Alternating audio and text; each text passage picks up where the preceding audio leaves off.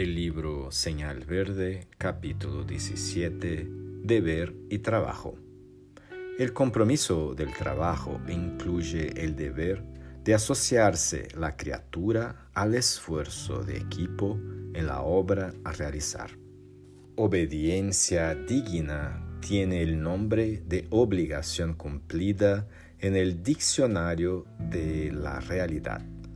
Quien ejecuta con alegría las tareas consideradas menores, espontáneamente se promueve a las tareas consideradas mayores.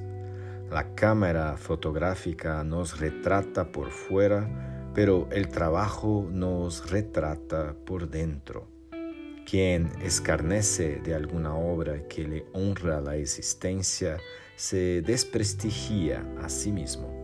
Servir más allá del propio deber no es adular y sí amontonar apoyo y experiencia, simpatía y cooperación.